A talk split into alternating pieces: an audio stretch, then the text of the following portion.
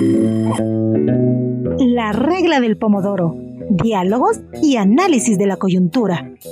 Con César Ricaute.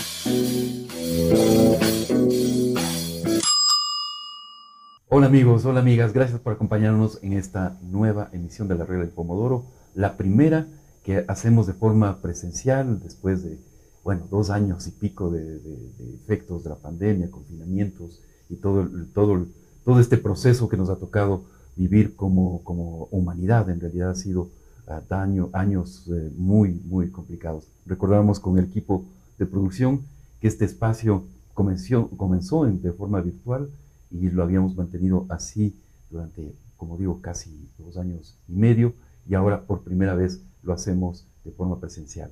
Y qué mejor hacerlo de forma presencial con un eh, buen amigo de esta casa, el periodista Diego Casar Vaquero, eh, Diego, eh, periodista, investigador y escritor principalmente, eh, trabaja en temas relacionados a derechos humanos y la defensa del medio ambiente. Ganador del Premio Nacional Jorge Mantilla Ortega de Periodismo en el 2019. También es profesor y, cantante, músico, un músico realmente muy reconocido en escena, en escena quiteña, especialmente Diego. Es director y editor general de la revista digital La Barra Espaciadora, cofundador y miembro del consejo editorial de la revista Late y forma parte también de la Fundación Periodistas Sin Cadenas. Diego, gracias por acompañarnos en esta nueva emisión, en esta inauguración de una nueva temporada de eh, La Regla del Pomodoro. Muchas gracias a ti, César. Es un gusto para mí estar aquí. Bien, y con Diego le habíamos propuesto conversar acerca de este, su nuevo libro. Eh, el, el título del libro es Colateral, el libro que llega al fondo, lo hemos llamado esto, este es nuestro aporte, el libro que llega al fondo del caso Olavini. Eh, Diego presentó hace pocos eh, días colateral de forma virtual, estábamos conversando antes de, antes de, iniciar este espacio de que vas a ver un lanzamiento también presencial en algún momento cuando ya, digamos, esté más avanzado el proceso judicial, ¿no es cierto? Ahora, Diego, Em, un poco para situar el contexto del, caso Olavini, para aquellos de nuestros amigos que no estén familiarizados, Olavini es un programador sueco radicado en Quito que enfrenta un proceso judicial desde el 11 de abril del 2019. Eh, ha habido diversos pronunciamientos de Naciones Unidas, la OEA, la CIDH y más de 100 organizaciones alrededor del mundo, entre ellas Amnistía Internacional, Access Now, Derechos eh, Digitales, eh, de, Chile, Electronic Frontier Foundation, han cuestionado este proceso legal abierto y llevado adelante por la Fiscalía de Ecuador. Hace unos días la audiencia de juicio contra el programador sueco se postergó nuevamente. El, eh, programador es acusado de acceso no consentido a un sistema informático por una foto del home de un servidor de CNT encontrado en su celular. El programador eh, aún no tiene una decisión de primera instancia de la justicia de Pichincha ante, eh, ante lo que la fiscalía le ha acusado, como decíamos, de acceso no consentido a un, sistema informático. En casi 400 páginas, decíamos, Diego Casar Vaquero relata el caso, este caso del programador sueco, al que la ex ministra María Paula Romo señaló como un integrante de una tenebrosa célula de espías informáticos supuestamente conformada por más europeos, se habla de dos rusos que estaban en el país en coordinación con el entorno de Julian Assange, el fundador de Wikileaks que había sido asilado por el gobierno de, eh, Rafael Correa en la Embajada del Ecuador en Londres. Así que, bueno, una vez más, bienvenido, eh, Diego. Em, ¿Cuándo te propusiste hacer colateral? Tú has seguido de cerca, eh, hemos obviamente visto cómo, cómo ha seguido muy de cerca este caso prácticamente desde el inicio, ¿no es cierto? Pero cuando te propones, te, dices, aquí tengo un libro, aquí esta historia tengo que contarle ya no en un reportaje, sino en un libro. Fue progresivo, eh, César, la sensación de que esto podía convertirse en un libro llegó cuando yo pude conocer a Olavini y hacer la primera entrevista que le hice junto a mi colega Alice Germán. Conversé con él y llegué a una eh, primera sensación, no voy a decir conclusión, que era que había mucho prejuicio encima del caso. Y habría, había mucho prejuicio relacionado con cómo somos, es decir, con nuestra identidad como ecuatorianos, había prejuicios morales, había prejuicios sobre su apariencia y prejuicios sobre algo que no conocíamos bien y que de hecho todavía no conocemos bien, que tiene que ver con la ciberseguridad. Me llamó mucho la atención su apariencia, evidentemente, como a muchos de nosotros, pero mucho más me llamó la atención. Una, apariencia, de, digamos, de un hippie no diría hippie, es una, apariencia medio punky, para mm, decirlo en mm, términos generales, o una primera, eh, mm. digamos, una primera imagen te puede dar esa, esa sensación. Pero lo que más me llamó la atención fue lo que, lo que reprodujo esa apariencia en eh, la opinión pública. Y esto también en algunos medios de comunicación, así como en ciertas autoridades. Es decir, el que se critique desde lo físico, un hecho que se convierte en un proceso penal, me llamó mucho la atención, porque entonces yo eh, intuí que de lo que se iba a hablar no era de él en un posible libro, sino de cómo nosotros pensamos la justicia. Y de cómo nosotros hemos construido esta idiosincrasia de ser ecuatorianos, de ser andinos y de ser muy tradicionales, muy conservadores y muy, em, muy proclives a dejarnos llevar por esas primeras eh, impresiones, sin hacernos preguntas más de fondo. En ese momento yo creí que tenía que indagar mucho más, que tenía que averiguar mucho más y entender cómo se estaba llevando adelante el proceso que ya para entonces había dado las primeras alertas de irregularidades. Recordemos que la detención de Olavini el 11 de abril tiene las primeras irregularidades que están incluso eh, insertas en el expediente fiscal. Es decir, eh, se habla como noticia criminis de una alocución de la, de la entonces ministra de Gobierno, María Paula Romo, en la que nunca nombra a Olavini. Sin embargo, se detiene a Olavini. En esa alocución habla de dos hackers rusos y de alguien que, pertenecía aparentemente a la organización Wikileaks, justamente en el momento en el que se habla también de la salida, de la expulsión de Julian Assange de la Embajada de Ecuador en Londres. Sin embargo, para estos 70 días después todavía no se había, no se había demostrado nada al respecto. Y recordemos además que María Paula Romo, el presidente de entonces, Lenín Moreno, eh, habían anunciado que entregarían pruebas a la fiscalía. 70 días después no llegaron las pruebas, pero sí llegaron eh, unos días después algunos em, justificativos para no acudir a la fiscalía a declarar. estos elementos iniciales llamaron mucho mi atención. El hecho de que también en la, en la prisión eh, Olavini no haya tenido acceso a lo que debía tener. Cualquier persona privada de la libertad, servicios básicos, acceso a, visitas, eh, horarios eh, regulados, etcétera, todo esto ya era como un conjunto de elementos que me llamaban mucho la atención y que no podían para mí quedarse solamente en la anécdota ni quedarse solamente en un caso común, eh, corriente, de los que todos los días vemos en el país. Vamos viendo justamente esta, esta primera mm, fase del, caso eh, en el cual la ministra ah, ah, Romo eh, hace este, este anuncio, da esta rueda de prensa, como dices tú, no menciona a Vini, pero sí menciona la existencia de unos hackers, ¿no es cierto?, de una red, ¿no es cierto?, básicamente de hackers y conexos con, con Wikileaks. La acusación en ese momento era que se estaba hackeando al gobierno ecuatoriano. La primera acusación que hace María Paula Romo habla de una desestabilización al gobierno de Lenín Moreno, como una especie de conspiración que tendía a desestabilizar al gobierno eh, enseguida, cuando se inicia el proceso, se utiliza el artículo 232 del Código Orgánico Integral Penal que habla de un ataque a sistemas informáticos, pero en agosto del 2019 se reformulan los cargos. Entonces ya tenemos tres formas de acusar al acusado. O sea, al, principio es una conspiración contra el, Estado ecuatoriano, contra el gobierno. De Lenín Moreno. De Lenín Moreno. Luego viene un eh, ataque a sistemas informáticos y luego se reduce a esto que es le está juzgando. Pero esa reducción es importante anotar porque ahí adquiere tintes de inverosimilitud. El momento en que se encuentra este, en que se da el giro, ¿no? Y se hace el cambio de tipo penal, se lo acusa bajo el artículo 234 del COIP, que habla de un eh, acceso no consentido a sistemas de telecomunicaciones.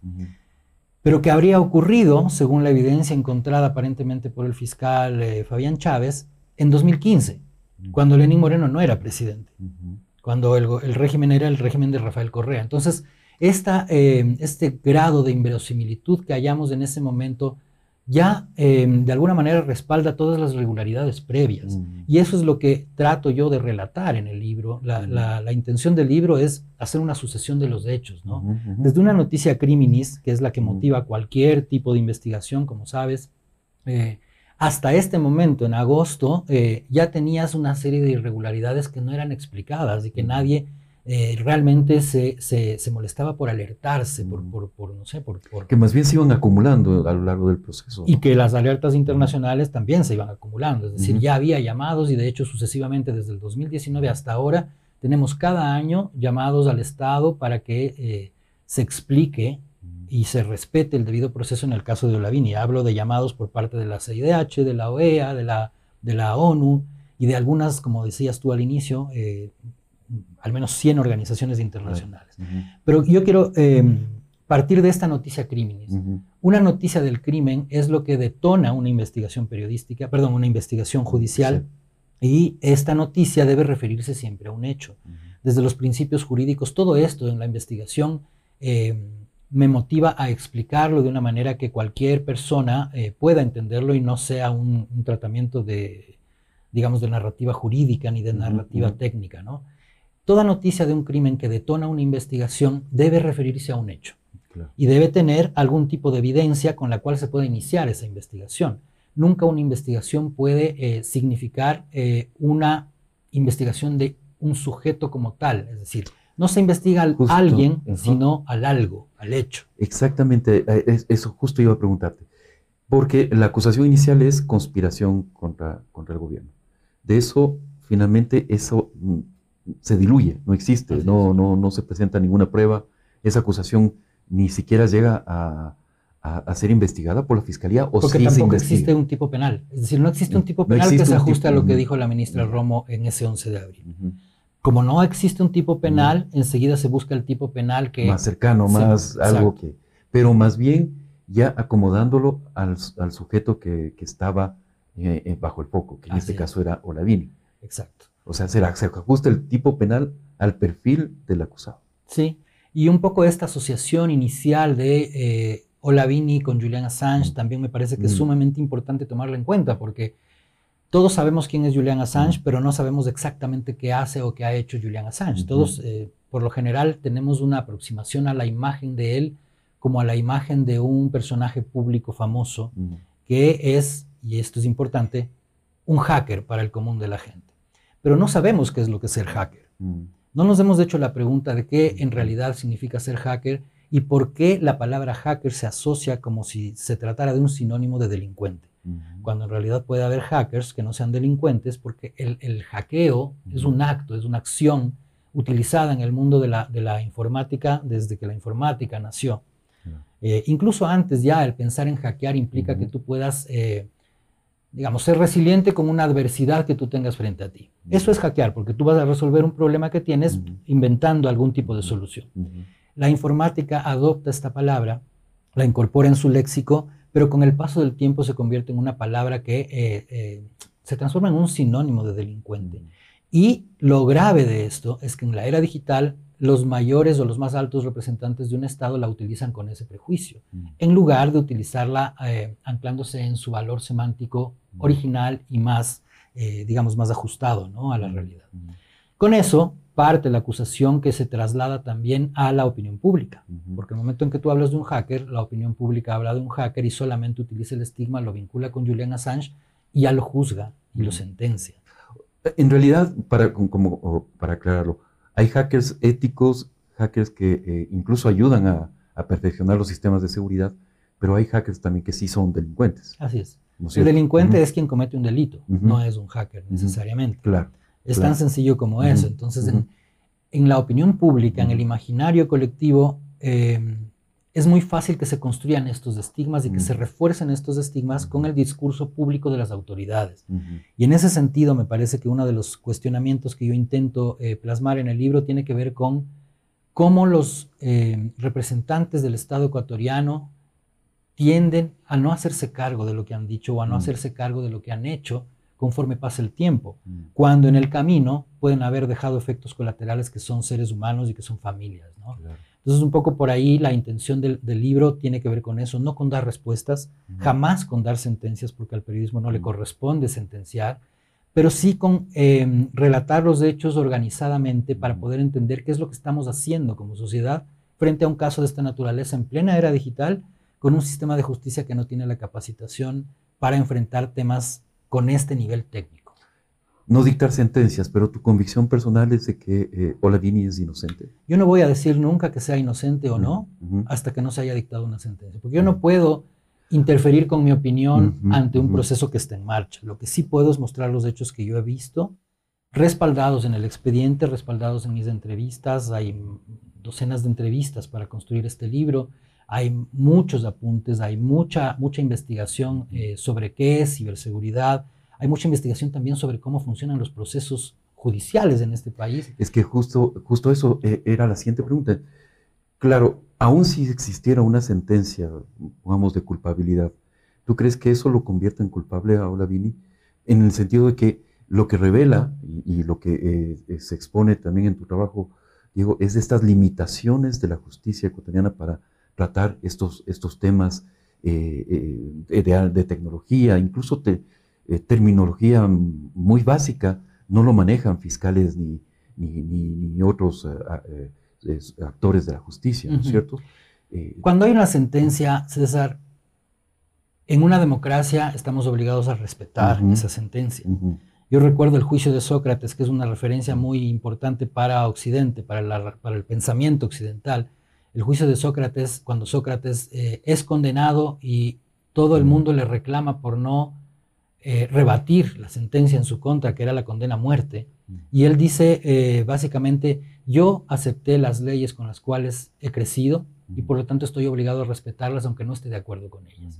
Entonces, no tiene que ver con que yo esté de acuerdo o no con la sentencia o que la sentencia definitivamente implique una verdad. Es una verdad jurídica la que vamos a tener cuando se dicte esa sentencia.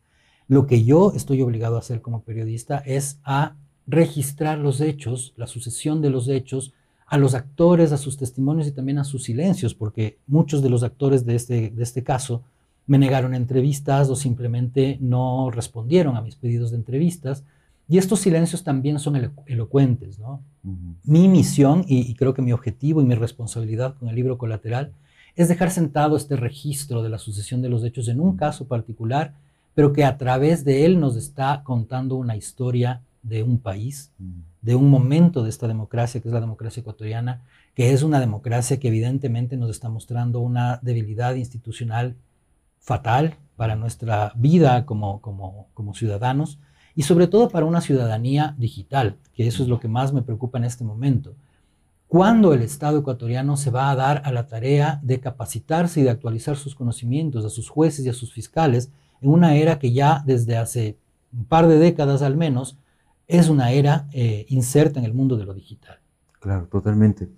Em, y justamente eh, estas deficiencias técnicas que revelan los, el sistema de justicia ecuatoriano, ¿cómo las describirías tú? Eh, la, prueba, mm, quizás nos equivocamos ahí, tú nos vas a decir, la prueba ah, eh, central que maneja Fiscalía es esta fotografía obtenida de un teléfono de Olavini en la cual él eh, posiblemente se ve accediendo a un sistema de, de CNT, ¿no es cierto? Pero es una fotografía eh, con la cual se construye este caso de acceso no consentido a un sistema informático.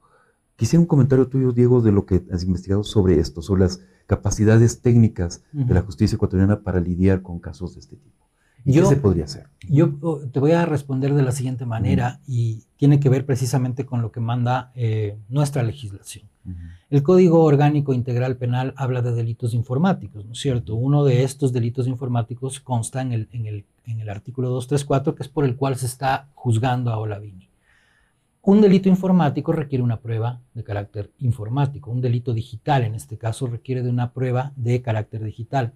Pues resulta que la prueba es una prueba documental, es una fotografía, que puede ser una fotografía como la que nos hagan en este momento a ti y a mí que el momento en que salga del dispositivo desde el cual nos hicieron la fotografía ya puede o ya, ya es, mejor dicho, un objeto alterado. Mm. Entonces, este valor no está relacionado con lo que demanda un delito digital, un delito informático.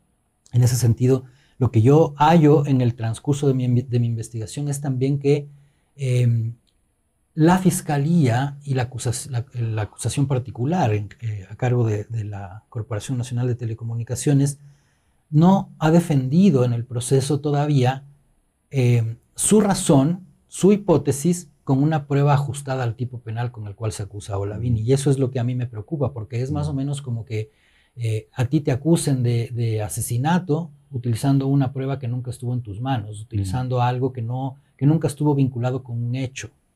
¿Me explico? Entonces, esa imagen, finalmente, y esto no lo digo yo, lo dice el proceso y lo dicen las organizaciones internacionales desde parámetros y, razonamientos técnicos, eh, esta imagen no puede probar lo que se quiere probar. Eh, que consta en el artículo 234, que es un intento eh, no consentido de acceso a sistemas de telecomunicaciones. ¿Por qué? Primero, porque lo que dice en la imagen, a través de peritajes incluso ya registrados en el proceso, no demuestra más que haber pasado por la puerta de una casa mirando que la puerta exhibe un rótulo que dice no entrar y que la persona que pasó por ahí mira el rótulo y sigue su camino. Es un poco esa la metáfora que incluso se ha usado en el proceso durante las audiencias de juicio. Sin embargo, eh, la hipótesis de la Fiscalía sigue sosteniendo algo que, como digo, no es eh, coherente con el tipo penal que se está usando para la acusación en contra de Olaví. Y el problema no es también el tipo penal, es decir, no es un tipo penal abierto, subjetivo, que se presta a cualquier tipo de, interpretaciones, acceso no consentido a un sistema informático. Eso puede describir justamente cualquier eh, tipo de hackeo ético o, no ético. Pero mira, César, yo creo que es posible demostrar cuando alguien ha intentado acceder sin permiso a un sistema de telecomunicaciones, por ejemplo, eh, que comprometa la seguridad nacional.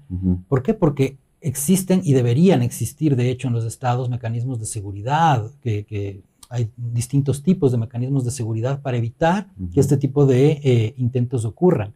Me pregunto yo cómo es posible que el Estado ecuatoriano hable de este tipo de eh, casos formule hipótesis de esta naturaleza y las defienda cuando no se ha atendido problemas de vulnerabilidad de los sistemas informáticos del Estado mismo. Es decir, somos un país quizás con, la mayor, eh, con el mayor índice de inseguridad en sus sistemas, eh, en sus páginas web, para decirlo de una manera sencilla.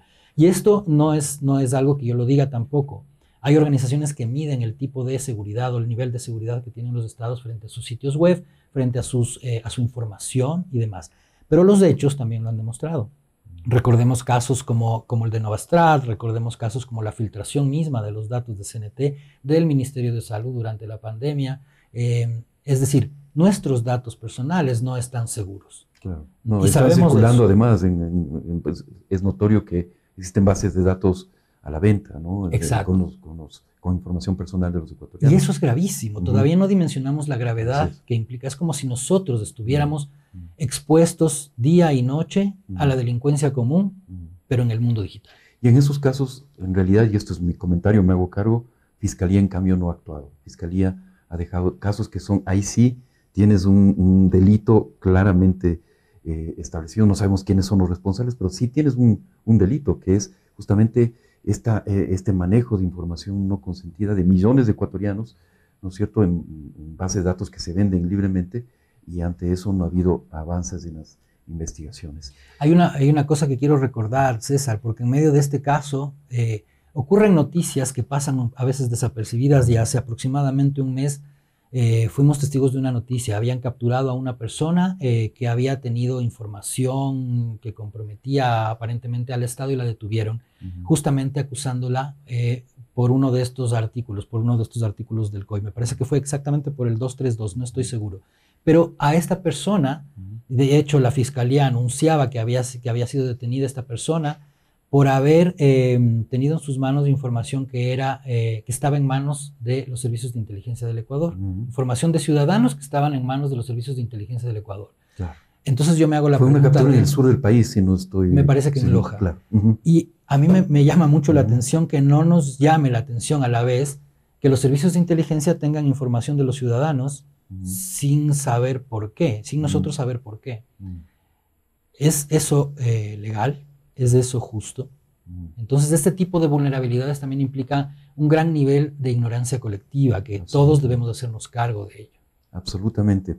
Eh, y recordemos que desde el año anterior está vigente además una ley de protección de datos personales. Fue uno de los últimos actos de la Asamblea Legislativa del periodo pasado, pero eso realmente queda, ha quedado en letra muerta absolutamente, no se ha emitido el reglamento, no hay autoridades eh, que hagan cumplir esa ley, y más bien vemos un deterioro bastante marcado en el uso de los datos personales, o sea, nos acosan, y disculpe que nos salgamos un poquito de tema, pero nos acosan eh, diariamente con decenas de llamadas de, personas o de instituciones que no sabes cómo han obtenido nuestros datos personales.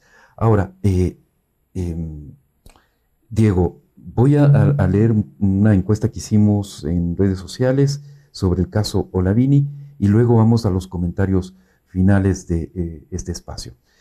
Eh, preguntamos, ¿considera que el juicio contra Olavini, en contra de Olavini, está marcado por la política?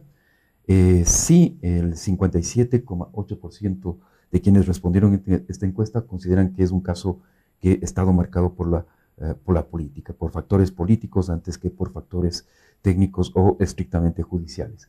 Y el no 42,2% consideran que es un caso que sí tiene un fundamento jurídico fuerte.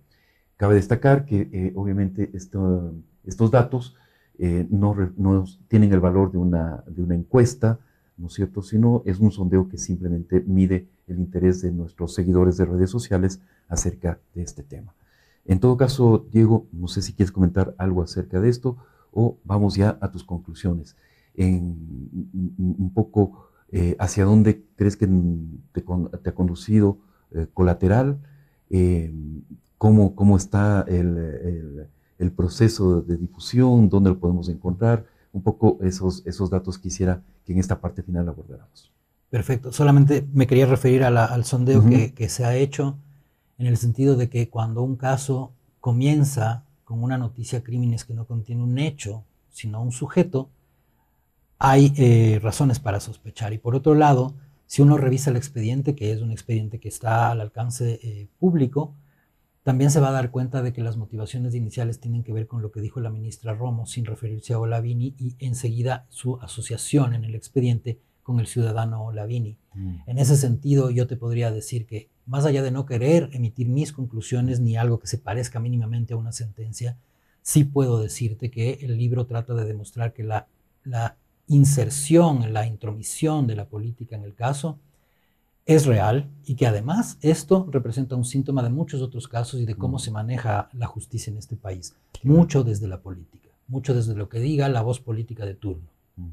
Y bueno, ahora yendo a las conclusiones que me pides, eh, el libro primero estuvo al alcance libre, ¿no? Eh, durante las primeras dos semanas tuvimos la suerte de que hubo cerca de mil descargas durante esas dos semanas y nos alegra mucho que haya podido ser leído libremente también esto fue un poco un, homenaje a, la cultura libre, que es precisamente eh, esta que promueve el software libre, que promueve la, posibilidad de la libertad del conocimiento en la web, en la era digital.